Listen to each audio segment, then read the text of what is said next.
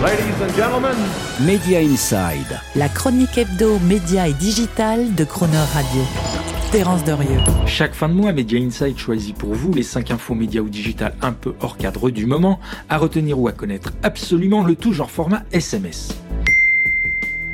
c'est pas Mickey qui fait les audiences chez Disney. On aurait pu croire que ce sont les programmes pour enfants et qui sont le plus dans l'esprit et les valeurs Disney qui cartonnent le plus sur la plateforme de streaming Disney+. Eh bien, il n'en est rien. Selon une étude récente de Parrot Analytics, il ressort que le programme le plus populaire et le plus demandé sur Disney+, est la série télévisée des Simpsons. Une demande accentuée par le côté saga de la série qui, avec plus de 33 saisons, peut mobiliser des audiences de façon récurrente sur de longues périodes. Et oui, dans la Disney, Homer et Bart sont devenus plus populaires que Mickey. Nul n'est prophète en son pays, une maxime qui peut désormais s'appliquer aussi au streaming. Netflix a beau être le fer de lance du divertissement audiovisuel Made in USA, eh bien c'est avec désormais une bibliothèque qui contient moins de 50% de programmes américains selon une étude de Deadline avec une croissance importante des productions originaires du Japon ou d'Espagne, dont le volume a doublé l'année dernière sur la plateforme. Sans parler des contenus coréens qui ont été visionnés au moins une fois en 2022 par plus de 60% des abonnés Netflix à travers le monde. Des chiffres étonnants, mais pas au point d'annoncer, rassurez-vous, le début de la fin du soft power culturel américain. 900 millions. Oui, quasiment un milliard. Le chiffre est gigantesque et il correspond au nombre d'abonnements payants aux différents services d'Apple. Donc 900 millions d'abonnements Apple à Apple TV+, Apple Music, Apple Arcade, iCloud+, ou Apple Fitness. En termes d'échelle, de scalabilité comme on dit, on n'a pas fait mieux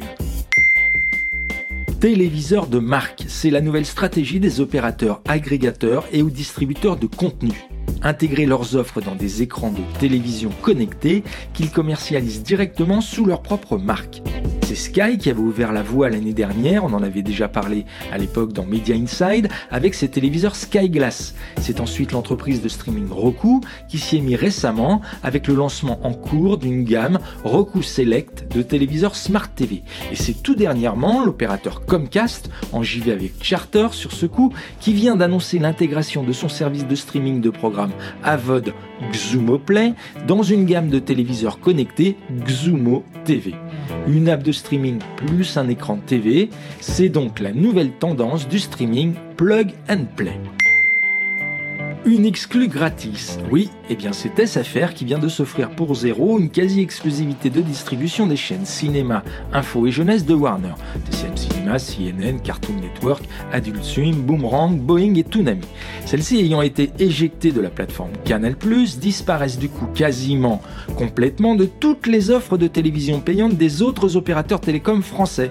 Une différenciation commerciale avantageuse de fait qui n'aura donc pas coûté un centime à la filiale d'Altis.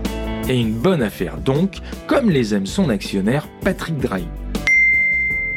Voilà, c'était nos 5 infos un peu hors cadre à retenir en ce moment du secteur média digital. On se retrouvera pour le même exercice le mois prochain si vous le voulez bien. Media Inside. Terence Derieux, tous les mercredis à 7h45 et 19h45 et à tout moment en podcast. Cronerradio.fr